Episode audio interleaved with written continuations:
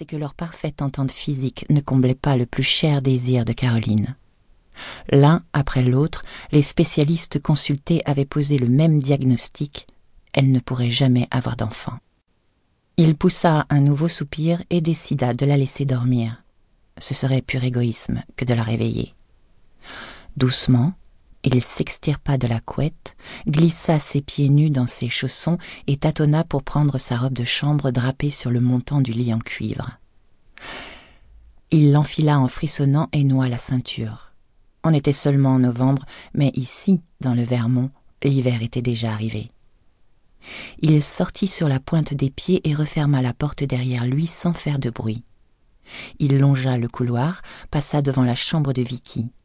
Un ray de lumière filtrait sous sa porte.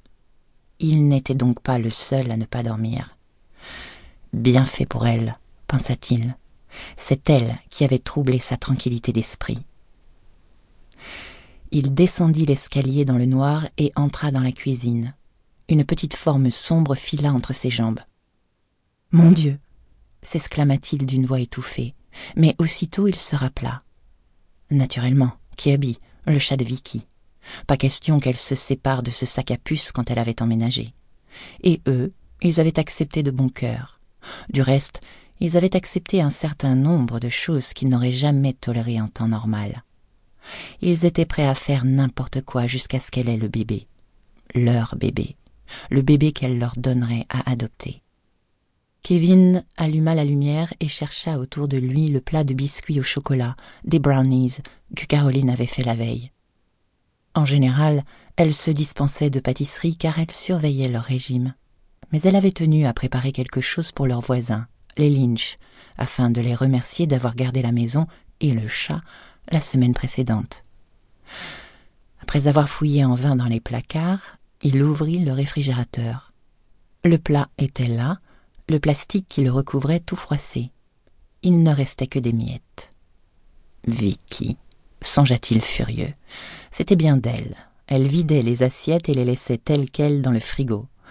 Parfois, il avait envie de la flanquer dehors avec chat, armes et bagages. Une semaine plus tôt, ils étaient rentrés d'un voyage épuisant à Disney World. Pour Caroline et lui, le séjour avait été loin de constituer des vacances. Leur idée du paradis consistait en un bain chaud après une journée consacrée à skier, et non de se traîner sous la chaleur d'une stupide attraction à l'autre en compagnie d'une adolescente enceinte. Seulement, Vicky ne connaissait pas Disney World, et elle tenait à y aller. C'est ridicule, avait protesté Kevin lorsque Caroline l'avait informé du désir de la jeune fille. Mais elle l'avait supplié avec cette lueur grave et inquiète dans ses grands yeux marrons qui lui voyaient si souvent depuis que Vicky avait répondu à leur annonce. Couple offre à votre bébé un foyer confortable et une vie heureuse.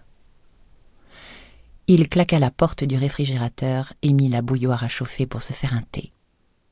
De toute façon, ce serait meilleur pour sa santé que des gâteaux. Une fois qu'ils auraient le bébé, ils oublieraient tout cela, se dit-il en attendant que l'eau bouille. Bientôt, ils pourraient remplir les papiers d'adoption. Vicky, en effet, n'allait pas tarder à accoucher. Elle s'était installée chez eux deux mois auparavant. Une éternité, songea-t-il avec un soupir. Kevin emporta sa tasse fumante dans son bureau au fond du couloir. Il s'installa, se renversa dans son fauteuil et alluma sa lampe. Son regard se posa aussitôt sur les taches d'humidité qui marquaient le mur au-dessus de ses diplômes de droit. Sa mauvaise humeur revint. L'effet Vicky, se dit-il un peu piteusement. Avant leur départ pour la Floride, elle avait laissé le robinet ouvert dans sa salle de bain.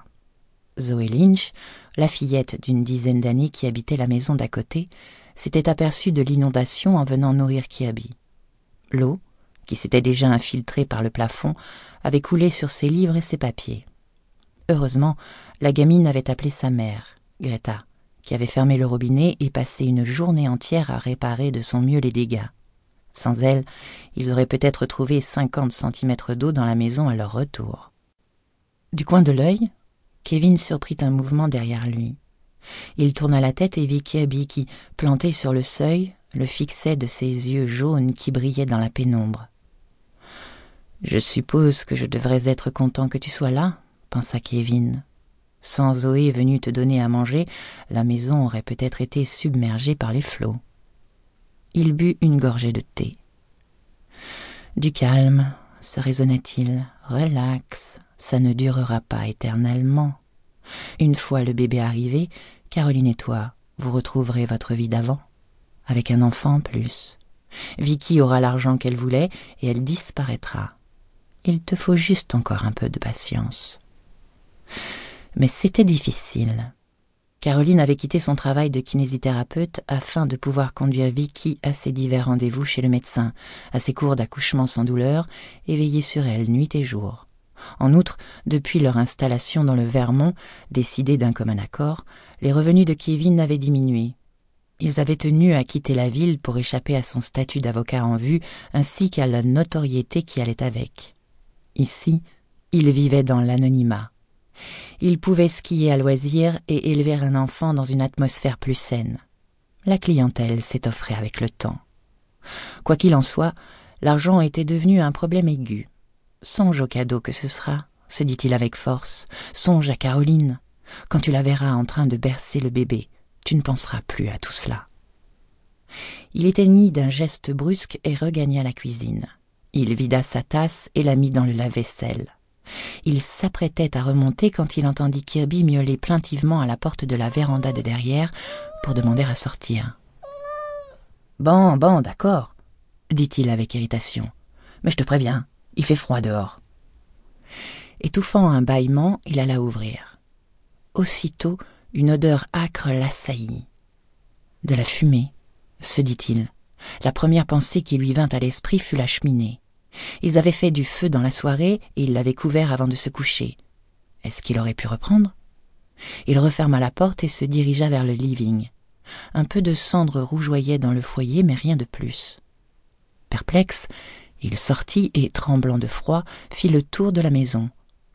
L'odeur était devenue plus forte et, portant son regard au-delà du champ enneigé qui s'étendait devant lui, il aperçut au travers du rideau d'arbres dénudés une violente lueur rouge et orange à l'emplacement de la ferme des Lynch. Oh mon Dieu s'écria-t-il à voix haute. Il se pencha par-dessus la balustrade de la véranda pour tâcher de mieux voir. Une boule de feu étincelait, visible entre les branches des arbres qui séparaient leur propriété. Oh mon Dieu s'exclama-t-il de nouveau. Il se précipita dans la maison pour appeler les pompiers. Il donna l'adresse, raccrocha en hâte, puis se rua dans l'escalier.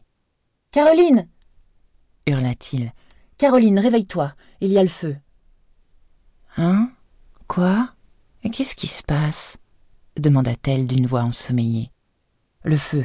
J'ai l'impression que la ferme des Lynch est en flammes. Je vais voir. Sans attendre de réponse, il se débarrassa de ses pantoufles et de sa robe de chambre, puis sauta dans des chaussures qui se trouvaient près de la porte.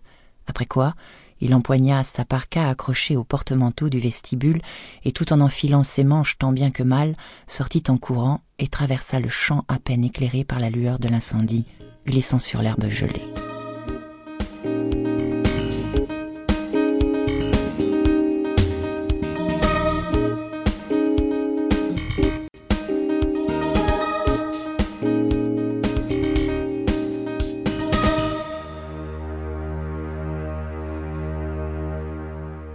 Ray Stern et sa femme Annabelle sortirent de la bibliothèque de Colleville en s'étirant et en se massant le dos.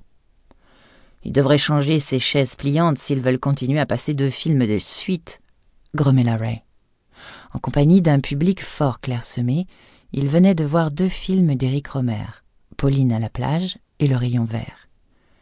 Oui, mais c'était formidable, dit Annabelle, les yeux brillants. Je n'avais pas revu ces films depuis mes années d'université. Romer est génial, un homme qui comprend vraiment les femmes.